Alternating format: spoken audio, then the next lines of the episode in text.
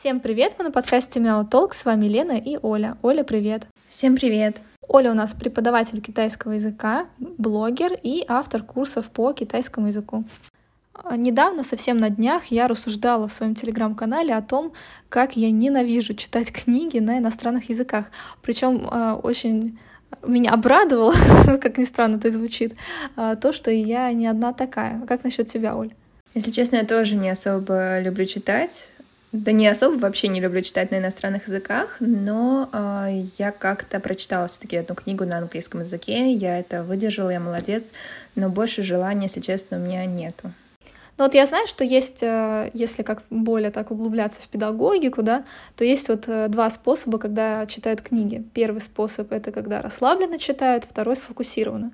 Что такое расслабленное чтение? Это когда вы не переводите каждое слово незнакомое в тексте, да, а вы просто пытаетесь понять смысл. Условно, если вы даже не поняли смысл предложения, но по поняли смысл абзаца, то вы просто продолжаете дальше читать. То есть вы пытаетесь, в принципе, уловить смысл. А сфокусированно — это когда вы переводите каждое слово, которое вы не знаете.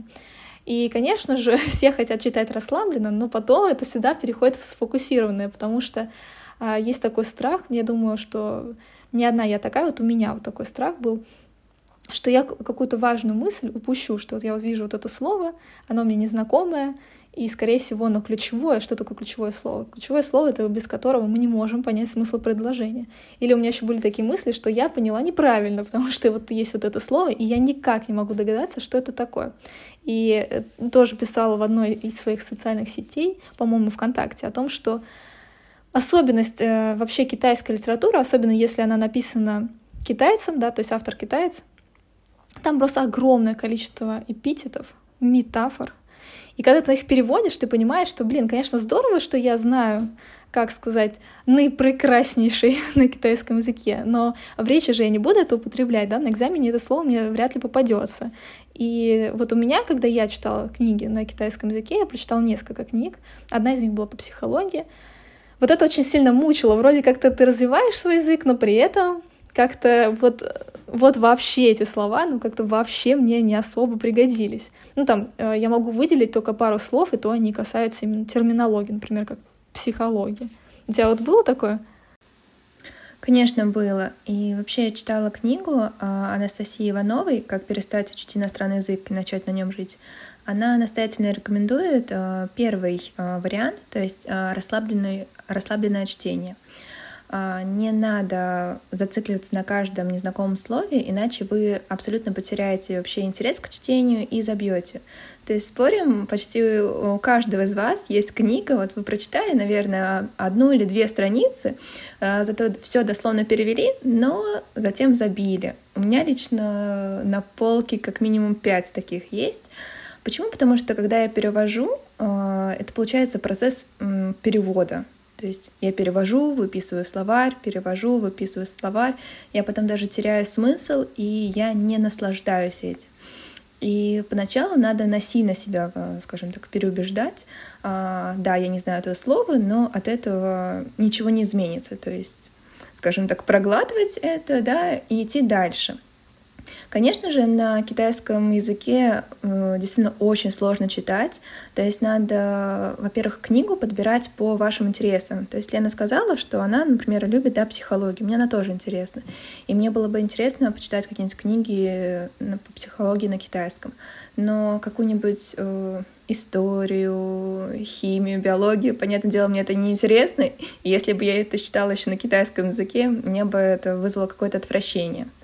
То есть первым делом, конечно же, надо выбирать э, то, что вам по душе, а второе это то, что по уровню. Но согласись, Лен, большинство книг э, написано для тех, у кого шестой ческей и выше. Вот с этим я, кстати, абсолютно согласна. Конечно, есть э, книги, например, детские книги, есть там условно классика в виде маленького принца. Э, и такие книги, в принципе, если у вас прям хороший третий-четвертый, то можно можно как-то э, что-то прочитать, но опять-таки будет ли от этого польза, я не знаю, но вот а, я не читала «Маленького принца» на китайском языке, но просматривала, да, лексику. Я вот, честно, не знаю, вот как, э, если у тебя третий, условно, ческей, как ты потом эти слова будешь использовать, потому что от того, что ты их просто переведешь, а, поставишь их там на, на полочку или там забьешь какое-то приложение, будешь там повторять, а, то ты просто его не сможешь использовать в контексте, да, как мы слова учим. А, мы не просто учим слово, да, мы учим его использовать. Особенность китайского языка, что огромное количество синонимов, как, синонимов, как я уже сказала, да, и нужно уметь правильно а, применить слово. Даже они могут иметь одинаковое значение, может, 10 слов с одинаковым значением, но применяются не по-разному. Плюс еще вот этот эмоци... Плюс еще этот эмоциональный подтекст. Поэтому в этом какого-то такого яркого смысла я, вот честно, вот не нахожу. Как бы странно это не звучало.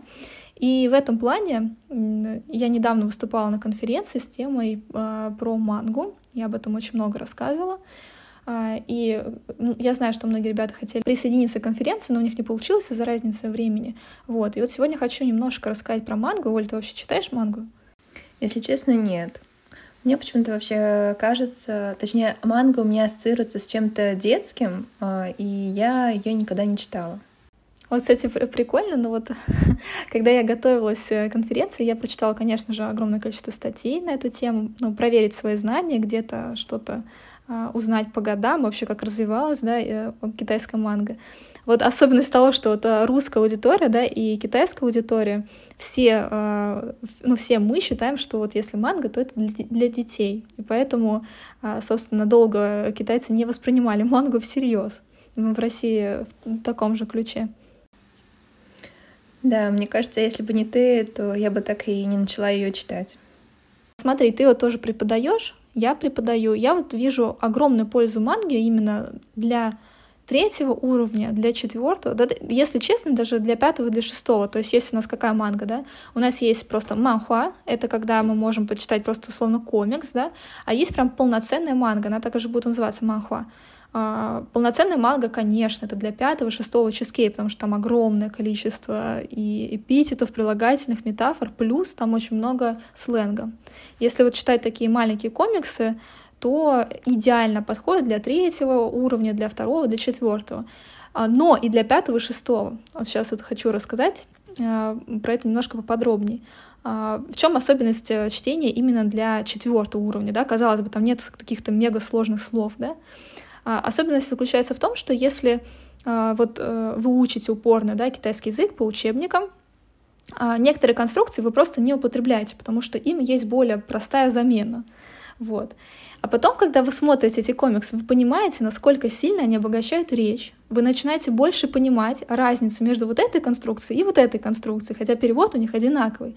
Почему вы начинаете понимать? Потому что а, все, что говорит персонаж, подкрепляется картинкой. То есть вы видите его реальную эмоцию, вы видите вот реальный контекст, плюс еще вам помогает а, само изображение, да, вот эта история, которая создается а, в этом контексте. Поэтому я считаю, что в этом плане именно комиксы, они вот действительно помогают понять язык, понять его структуру и начать вот использовать вот эти конструкции, которые, ну, 99% студентов, они действительно это игнорируют.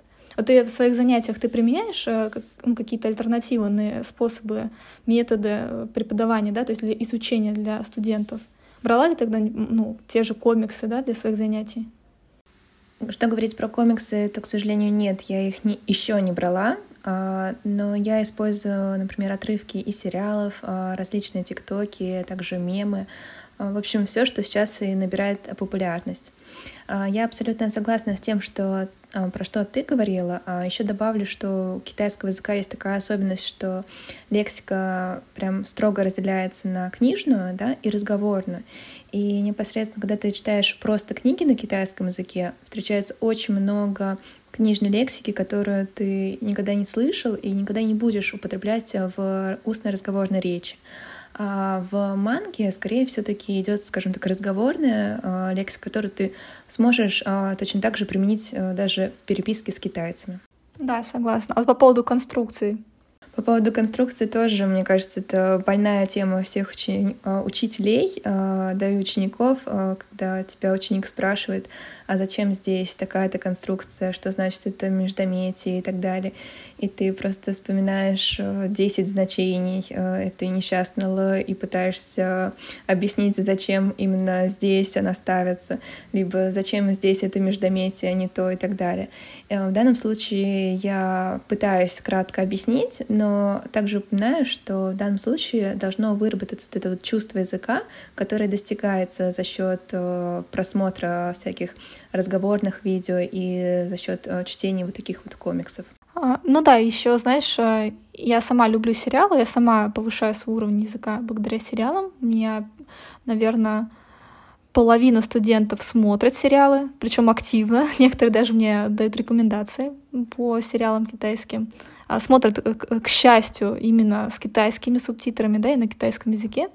А, но в чем есть такая загвоздочка? Это то же самое, что с книгой. Ты смотришь сериал, и вот, ну, ну вот давай вот скажем честно, даже вот люди с шестым HSK, да, с очень высоким уровнем, обязательно найдут в сериале какую-то незнакомую фразочку и останавливают и начинают ее переводить. В случае с мангой, с комиксом, тебе ничего не нужно останавливать, у тебя есть текст, у тебя есть картинка, плюс, да, есть вот это э, изображение, на котором ты можешь подумать, а что же он имел в виду. Также вот э, манга чем хороша? Тем, что когда ты начинаешь переводить ее, даже когда ты преподаватель, даже когда у тебя высокий уровень, ты понимаешь, что а, переводов там может быть несколько, то есть можно по-разному перевести. И ты начинаешь больше думать, а, вот как бы в этой ситуации сказала бы, ну, как, сказал бы не то, что русский человек, да, а как это более по-русски звучит эта фраза.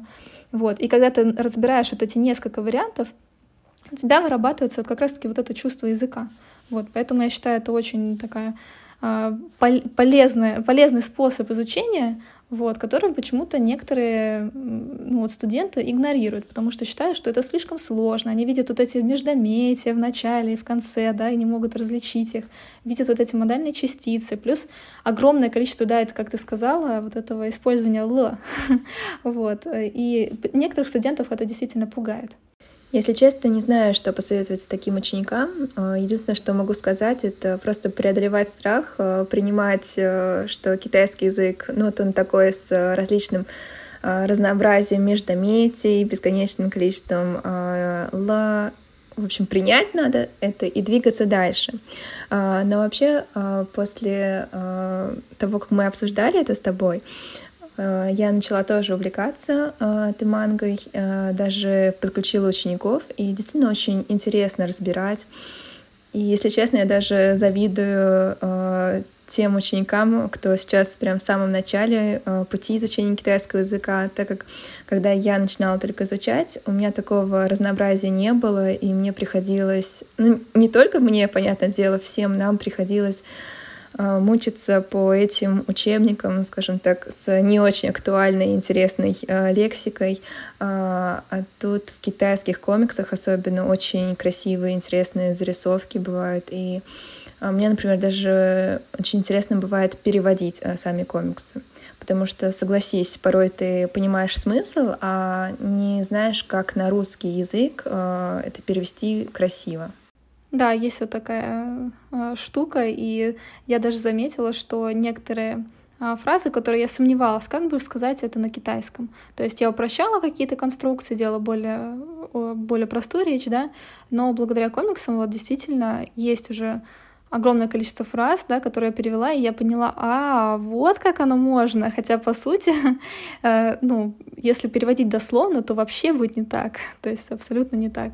Смысл вроде улавливаешь, да, как ты сказала, но при этом, э, чтобы перевести на русский, ну, проблематично иногда бывает. Такой даже интересный процесс. Да-да-да. То есть мы хотим, так сказать, подытожить, что манга на самом деле отличная альтернатива чтению обычных книг.